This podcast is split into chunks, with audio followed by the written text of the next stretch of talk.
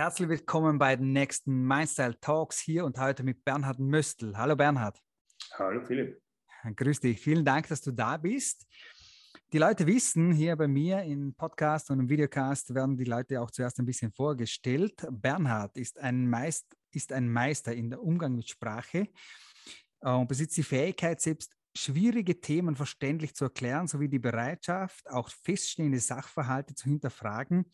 Und das macht Bernhard Möstl zu einem international gefragten Diskussionspartner, Vortragsredner und Coach und auch Buchschreiber. Ich kann das äh, selber aus eigener Erfahrung äh, absolut bestätigen, habe Bernhard zweimal auf der Bühne erlebt. Er lacht schon im Hintergrund, das seht ihr jetzt im Moment nicht.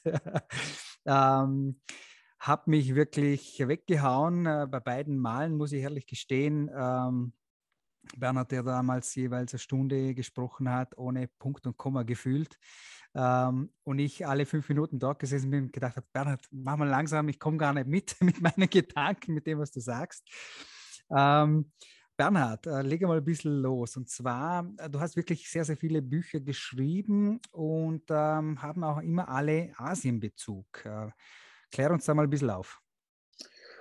Ja, mein ganzes Leben hat Asienbezug, würde ich mal sagen. War zwölf oder dreizehn. Und da hatte ich einen, einen Jugendgruppenleiter, der neu in der Pfarre war und der sollte sich vorstellen, macht ein Interview, so ein schriftliches für so eine kleine Zeitung. Und der nach seinem Lebensmotto gefragt, sagt er, der Geist ist alles. Was du denkst, das bist du. Ein Zitat von Buddha. Ich denke mir damals so mit 12, 13, was sind das für Blödsinn? Ich bin, was ich bin, was hat das mit meinem Denken zu tun?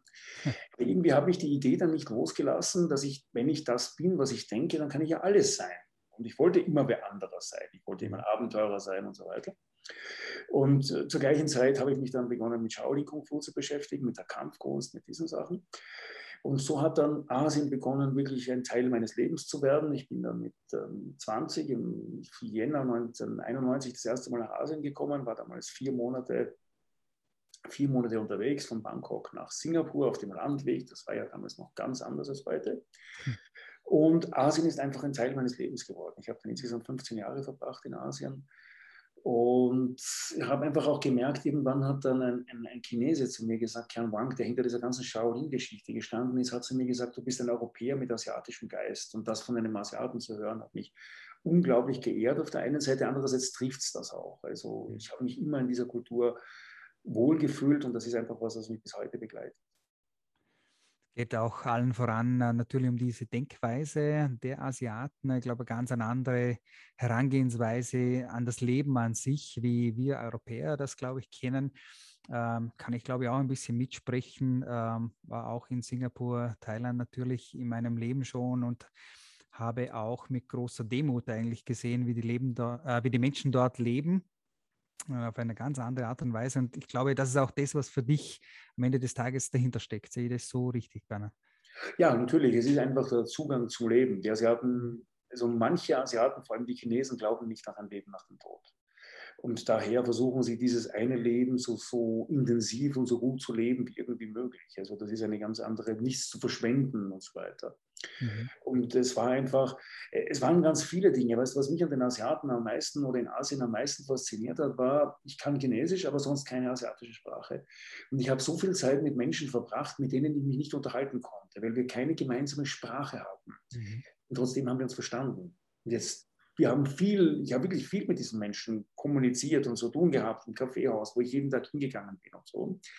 Und äh, da habe ich einfach auch verstanden, dass es etwas gibt, zum Beispiel, wenn du dich darauf einlässt, das jenseits der Sprache ist. Und die Asiaten, ich, ich habe früher schon gesagt, wenn du einen Asiaten anlächelst, lächelt er zurück. Lächel einen Europäer an, der fragt dich, ob du was geraucht hast. Ja? ja. Und äh, das waren so all diese ganzen Dinge, dieser Umgang miteinander, diese Art, aber auch das Leben zu sehen. Und das ist es gewesen, was mich, ist es, was mich bis heute genauso fasziniert.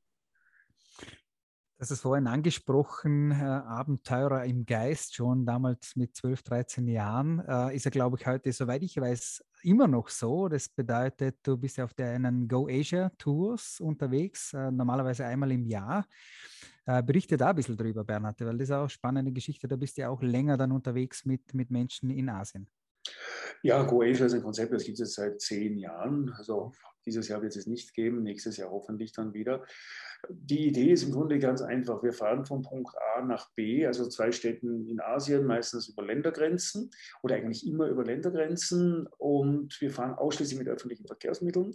Es ist nichts vorher reserviert, es ist nichts vorher gebucht. Wir wissen, wo wir in drei Wochen ankommen müssen. Das ist äh, sinnvoll gesagt das Konzept. Wir essen dort, wo die Einheimischen essen. Wir leben mit den Einheimischen. Wir fahren in total überfüllten Zügen durch Indien zum Beispiel und entscheiden einfach immer vor Ort, wie es weitergeht. Also das ist das Spannende an dem Konzept. Ich nehme da meistens also maximal 18 Personen mit. Mhm. Und wir lernen natürlich nicht nur Asien hautnah kennen, sondern Goetia ist immer auch eine Reise zu einem selbst, weil ich sage, beim Reisen fallen die Masken. Du hast keine Zeit und keine Energie mehr, irgendeine Maske aufrechtzuerhalten. Und es gibt noch etwas, es gibt eine Gepäcksbeschränkung. Es darf niemand mehr als acht Kilo Gepäck mit haben, mhm. was auch damit zu tun hat, ich habe vier Kilo mit. Also man kann mit acht Kilo durchaus auskommen. Und so ist es Boasia nicht nur eine Reise natürlich in ein sehr, sehr authentisches Asien, weil, wie gesagt, wir sind immer mittendrin. Das muss mhm. ich, muss ich wirklich sagen. Wir suchen halt, wo wir was finden, die günstigsten Hotels, also keine Fünf-Sterne-Häuser, mhm. Äh, weil es im Grunde einfach die Art zu reisen ist, wie ich vor 30 Jahren gereist bin und es bis heute tue. Mhm.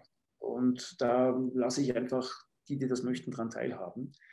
Und es ist schon auch eine Reise zu einem selbst, jedes Mal höchst spannend, weil es, es geht ja auch in diesem Moment vor allem für die Teilnehmer, ähm, wie du sagst, um die Reise zu sich selber vielleicht, vor allem weil es mit dieser Einfachheit zu tun hat, mit der Schlichtheit. Äh, somit kommt die Demut ins Spiel meistens.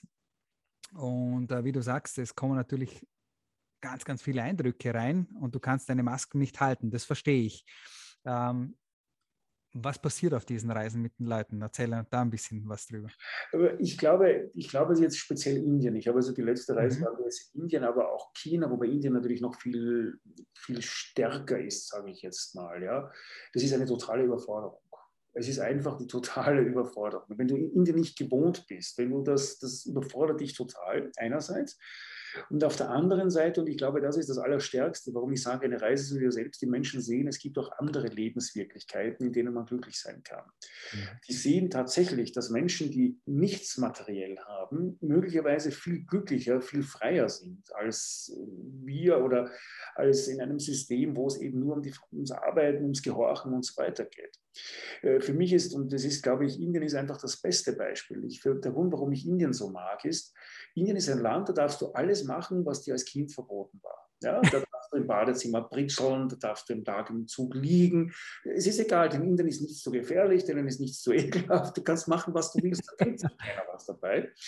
Und das ist eine Erfahrung, wo ich mich selber manchmal noch erwische, ja, dass ich mir denke, oh, um Gottes Willen, wie, wie wirkt denn das?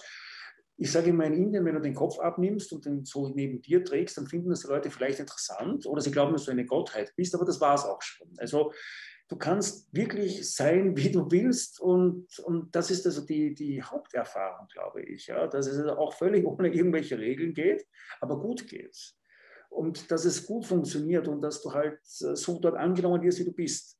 Äh, das ist, das ist eigentlich, du musst dich dort nicht verstellen, weil das interessiert dich nicht und somit gleichzeitig dich selbst hinterfragen, wie du das Leben lebst und wie du die Dinge siehst und wie du selber gerade sagst, äh, vielleicht die Masken einmal einfach beiseite schiebst und sagst, aha, so kann das ja auch funktionieren und es tatsächlich interessiert es niemanden.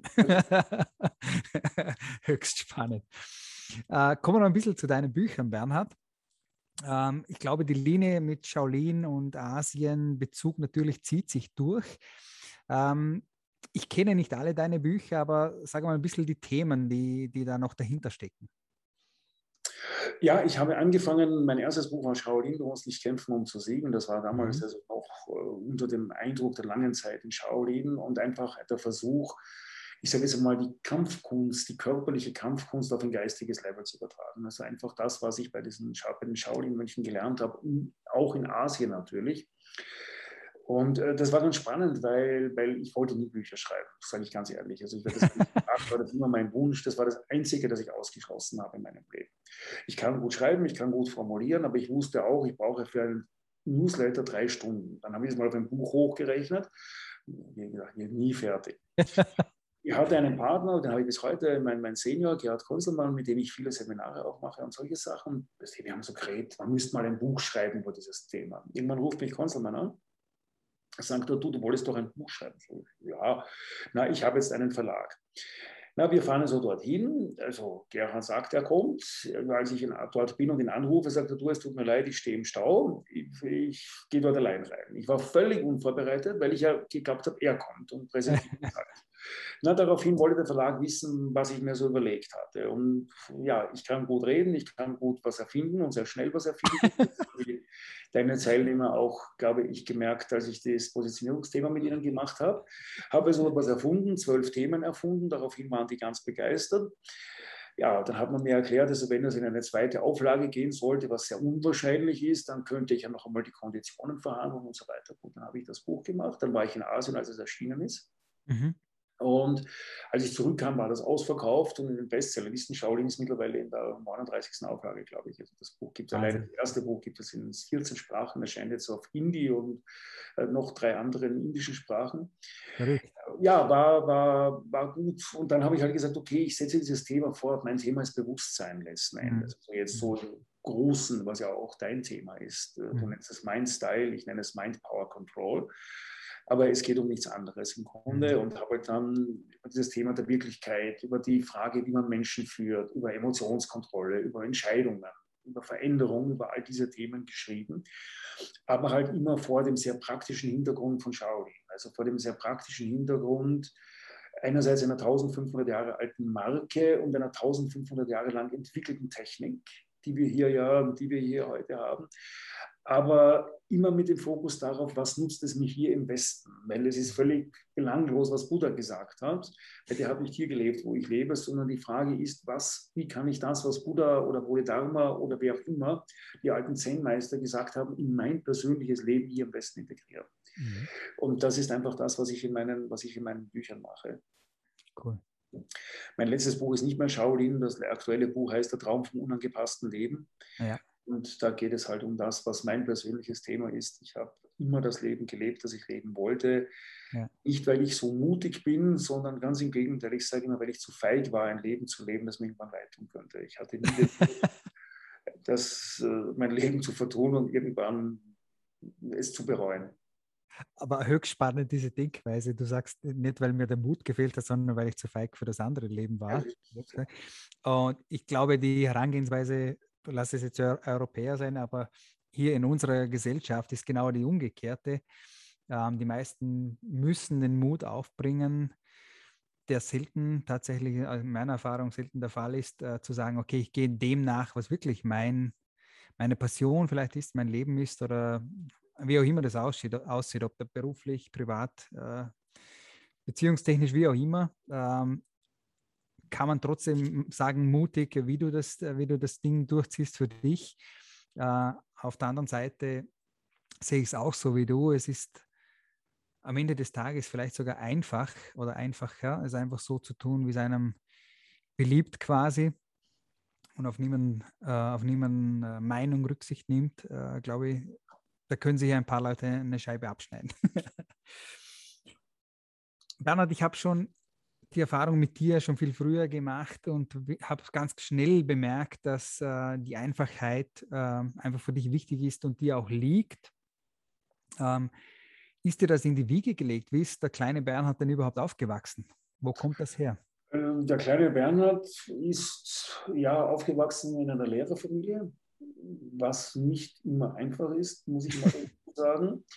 Also Lehrerfamilie heißt Vater, Mutter, Großvater, Tante und noch jemand, der Lehrer war in der Familie.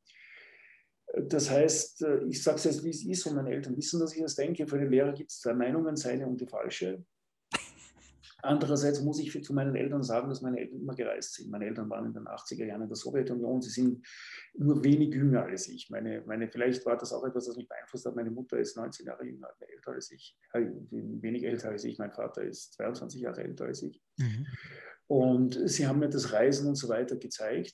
Und mhm. sie, das Reisen war auch das, was mich diese Einfachkeit letzten Endes gelehrt hat. Mhm. Weil, weil mir ist das nie so bewusst geworden. Mir ist das erst mal vor, vor einigen Jahren klar geworden, äh, als eine Freundin hier bei mir war, und gesagt, sag mal, du hast ja da überhaupt keine Einrichtung und so weiter, nicht? Und, und so, ich habe doch Einrichtung. Und dann habe ich mal geschaut und gedacht, das stimmt, ich habe einen Tisch und, und zwei Footböls gehabt. Mhm. Und habe mir dann überlegt, warum. Und äh, dann ist mir einfach klar geworden, das ist vom Reisen. Ich war so viele Jahre unterwegs und im Hotel gehe ich jetzt auch nicht zum Ikea und sage, ich kaufe da jetzt noch eine Kleinigkeit dazu oder so, sondern ich benutze das, was ich halt habe, mhm. weil ich gehe ja eh weiter. Und, und ich glaube, das ist es gewesen. Dass es, und ich habe es auch nie gebraucht, ja, weil die Frage ist immer, wozu, wozu brauchst du die Dinge? Die wenigsten Dinge brauchst du tatsächlich für dich. Du brauchst, um den anderen zu beeindrucken oder weil ein anderer sagt, wenn du das nicht hast, dann hast du keinen Erfolg und du kaufst es dir ja nicht, weil du es dir nicht leisten kannst, nicht weil du es nicht willst. Und ich sage mal, für mich war vielleicht noch ein Vorteil, ich habe viele Jahre als Reiseleiter gearbeitet für ein sehr großes Unternehmen. Mhm. Und dort habe ich in den besten Hotels genächtigt. Selbstverständlich. War ja nicht, habe nicht ich bezahlt, ja, aber ich habe natürlich dort genächtigt, wo die Gruppe genächtigt hat. Und das heißt, es konnte mir das keiner sagen. Es konnte mir keiner sagen, dir gefällt das nicht, weil du das nicht leisten kannst. Also, pass auf, ich kenne die Hiltons, ich kenne die Sheratons auch als, auch als Vortragsredner, mhm. aber es macht mich nicht glücklich. Es macht mhm. mich nicht glücklich. Es ist, ich glaube, das Reisen hat mich eines ganz praktisch gelehrt. Alles, das du hast und alles, das du dir kaufst, das musst du mittragen. Und bei meiner ersten Reise, das habe ich in meinem letzten Buch geschrieben, eben in diesem Traum vom unangepassten Leben, da hatte mein Rucksack, glaube ich, 18 Kilo und bin ich nach Australien geflogen bin für drei Monate. Als ich zurückgekommen bin, hat er, glaube ich, noch 5 Kilo gehabt, weil ich einfach alles hergeschenkt und hergegeben habe. Ja. Und dann habe ich irgendwann gesagt, dann machst du umgekehrt. Du kannst dir ja das, was du brauchst, wirklich brauchst, kaufen. Unterwegs gibt es ja. Wenn man es braucht, findet man es ja. Mhm. Dann habe ich festgestellt, ich kaufe es nicht. Und dann war mir klar, ich brauche es auch nicht ich finde es eine unglaubliche und spannende Herangehensweise. Und ich bin auch überzeugt, dass ich, ähm, man kann das jetzt als Materialismus bezeichnen. Ähm, die Frage ist tatsächlich, wie viel ist notwendig, beziehungsweise wie viel brauchen wir tatsächlich. Und ähm, ja, es gibt wahrscheinlich genügend Menschen, die sich damit, ich würde sagen, aufhalten. Ähm, die Frage der Wichtigkeit ist aber tatsächlich eine große eigentlich, die sich vielleicht auch wenige stellen ähm, mit der Folgefrage, macht mich das glücklich oder nicht, wie du gesagt hast, Bernhard.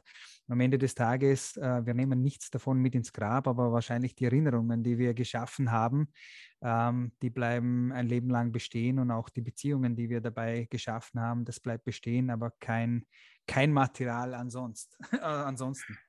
Vielleicht, vielleicht noch trotzdem ein ganz kurzer Zusatz, Philipp, weil das eine mhm. interessante Sache ist, die du gerade gesagt hast. Ich glaube, es geht gar nicht einmal zwingend um die Frage, was brauche ich jetzt so für, für jemanden, der was verändern will. Mhm. Wir müssen uns nur die Frage überlegen, was benutze ich?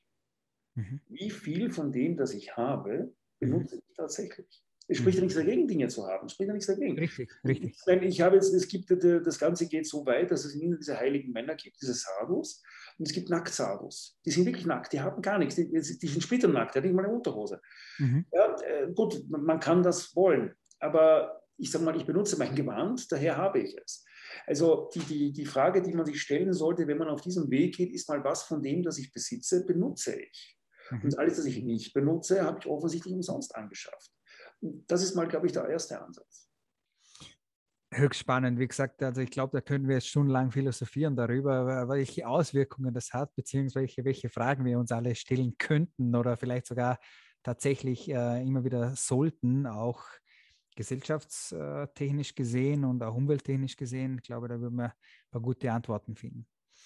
Ähm, ich hätte aber noch eine andere Frage und zwar, gibt es eigentlich irgendwie eine Art Glaubenssatz, äh, Motto, wie auch immer du das nennen magst, das dich dein Leben lang schon begleitet, äh, vielleicht positiver Natur ähm, und auch ganz egal, woher das kommt. Ähm, natürlich wissen wir, das meiste bekommen wir von unseren Eltern oder dem frühen direkten Umfeld mit und nehmen wir mit über die Jahre, aber ich bin gespannt, äh, was da bei dir gibt, vor allem wenn du so weit bereist bist. bei mir gibt es tatsächlich etwas und das habe ich vor vielen Jahren, da war ich, äh, da war ich ein junger Mensch nach dieser Sache, mit dem dass du bist, was du denkst.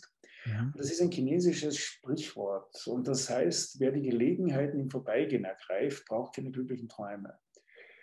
Und das war was, das hat mich beeindruckt. Wie ich das gelesen habe, erstens mal habe ich mich drinnen wiedererkannt ja. Zweitens Mal habe ich mir gedacht, siehst du, genau so ist es. Ja, es, es geht darum, bereit zu sein, die Gelegenheiten zu ergreifen. Und das, das hat sich auch im Reisen wieder gespiegelt. Weißt du, ich war nie so, ich war nie ein Planer. Weil ich sage, man kann nichts planen. Mhm. Ich habe ein Ticket gekauft, bin wohin gefahren und habe geschaut, was passiert.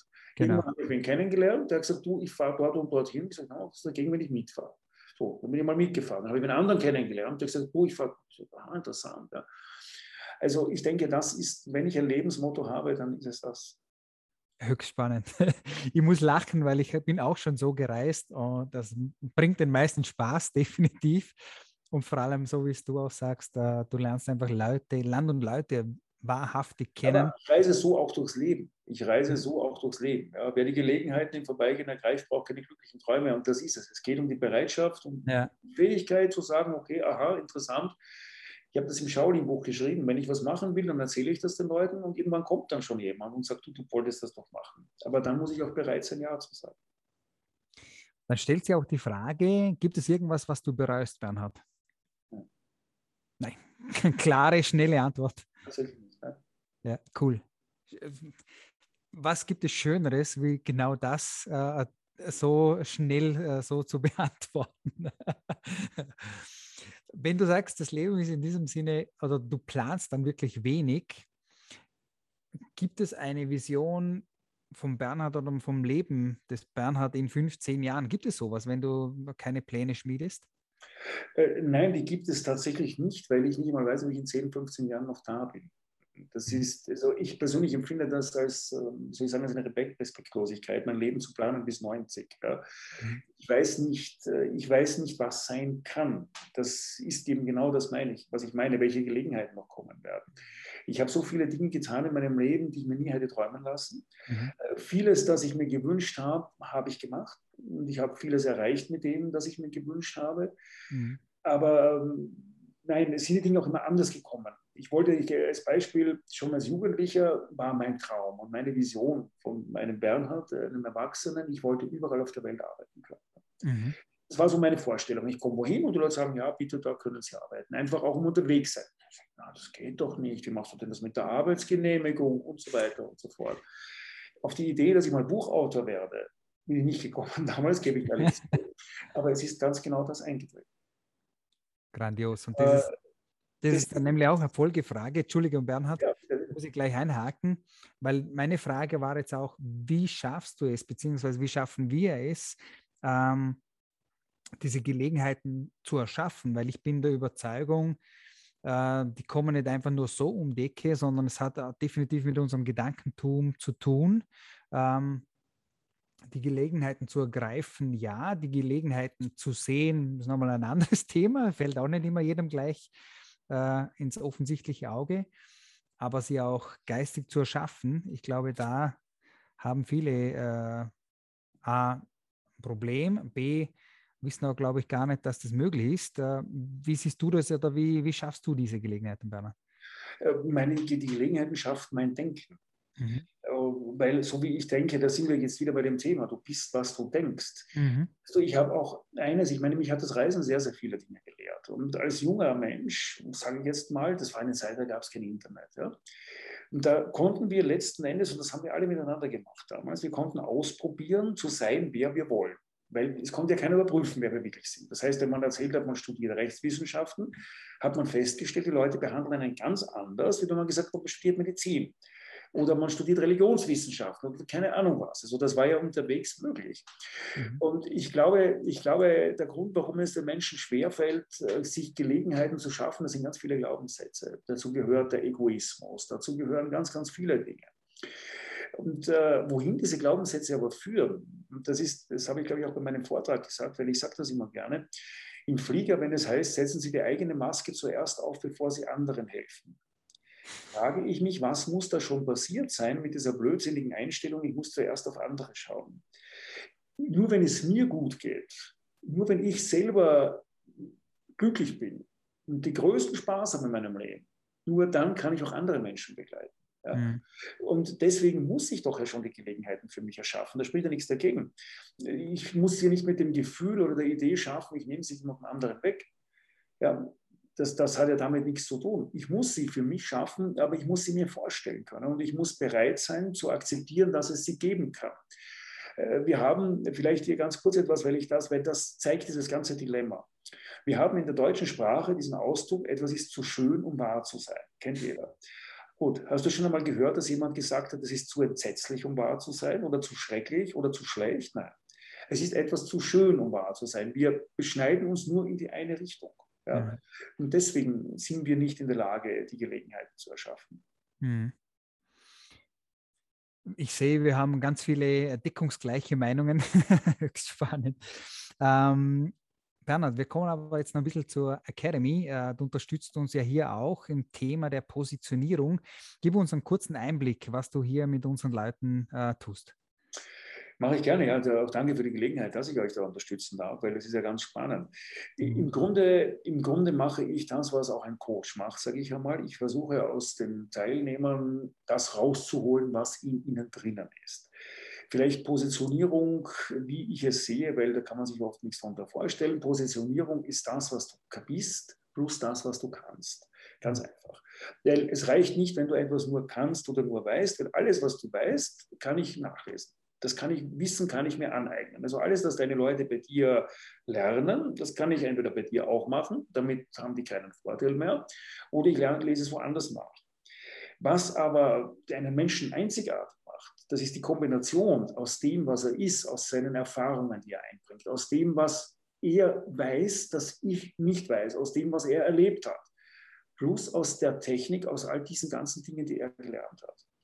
Und das ist eben ganz genau das, was ich, was ich versuche, was ich versuche hier mit den Teilnehmern genau das herauszuarbeiten. Die Frage, wer, wer ist deine Zielgruppe, wer ist nicht deine Zielgruppe, auch das ist wichtig. Mhm. Wie kommunizierst du denen, die deine Zielgruppe sind, dass sie bei dir richtig sind? Woran erkennen sie das? Und woran erkennen auch die anderen sofort, dass sie nicht bei dir richtig sind, dass sie nicht ihre Zeit verschwenden und dann vielleicht böse sind auf dich, weil sie geglaubt haben, bei dir richtig zu sein. Ich sage mal im Grunde, das ist, das ist das eine, das wir machen. Und äh, zum anderen geht es natürlich um Sprache. Wir, wir im Marketing, das habe ich, sage ich den Teilnehmern auch, im Marketing geht es nur um eines. Du schaffst Erwartungen. Kunden kaufen kein Produkt, sondern die Erwartungen eines Nutzen. Du kannst das beste Produkt haben, wenn der Kunde Müll erwartet, wird er es nicht kaufen, weil er bezahlt ja vorher. Du kannst im Grunde das schlechteste Produkt haben, wenn der Kunde das beste Produkt erwartet, dann wird er es kaufen, weil er kauft eine Erwartung. Und im Idealfall hast du das beste Produkt, eine Ausbildung bei dir zum Beispiel, plus viele persönliche Erfahrungen und schaffst es aber auch, die Erwartung zu kreieren, dass man genau dieses Produkt bekommen wird. Das ist das, was wir in diesen drei Tagen letzten Endes gemacht haben oder machen. Grandios. Ähm, ich kann nur bestätigen, wir haben schon Tage durchgeführt. Ähm, Teilnehmer sind sehr begeistert gewesen. Wir werden das weiterführen. Ähm, habe aber noch eine Abschlussfrage direkt für Bernhard und zwar, ähm, wenn du jetzt die letzten Tage, vielleicht Wochen, vielleicht Monate zurückblickst, wo war dein letzter Gänsehautmoment? Mein letzter Gänsehautmoment war am Freitag. Ich war auf dem Smart, auf einem Fest hier, auf Smartfest als Speaker. Und ich bin das erste Mal seit eineinhalb Jahren wieder auf einer Bühne gestanden. Auf einer richtigen, großen, schönen Bühne vor Publikum. Ich hatte nicht geglaubt, dass das nochmal sein wird. und habe, es war einfach, ich mag auch das Online und so weiter, ist gar keine Frage, aber es war einfach, ich hatte, habe einen Vortrag gehalten hier in Rumänien und ich, bekam Standing Ovations. Und das war aber nicht die Tatsache, dass ich Standing Ovations bekam, sondern einfach das alles zusammen. Ja. Die Bühne, das Publikum, der direkte Kontakt zum Publikum, dieses das Publikum wieder fühlen können. Und natürlich auch, dass die mit meinem Vortrag, dass die mit meinem Vortrag zufrieden waren oder glücklich waren mit dem. Mhm. Und ich habe den Vortrag, gut, das ist jetzt für mich jetzt nicht das große Problem in einer fremden Sprache gehalten. Cool. Ja, klar. Aber das war mein letzter Gänsehautmoment für den ich sehr, Dankbar sind wir, dass wir dich bei uns haben, dass wir dich, dich in der Academy haben und dass du uns so tiefe Einblicke gegeben hast. Danke, Bernhard, dafür. Und ich bin mir sicher, wir werden uns für ein weiteres Interview wieder einmal hören. Ich möchte mich einfach nochmal bedanken für heute und hoffe, äh, unsere Zuhörer hatten einiges mitzunehmen. Danke, Bernhard. Danke, Philipp. Danke dir und bis zum nächsten Mal.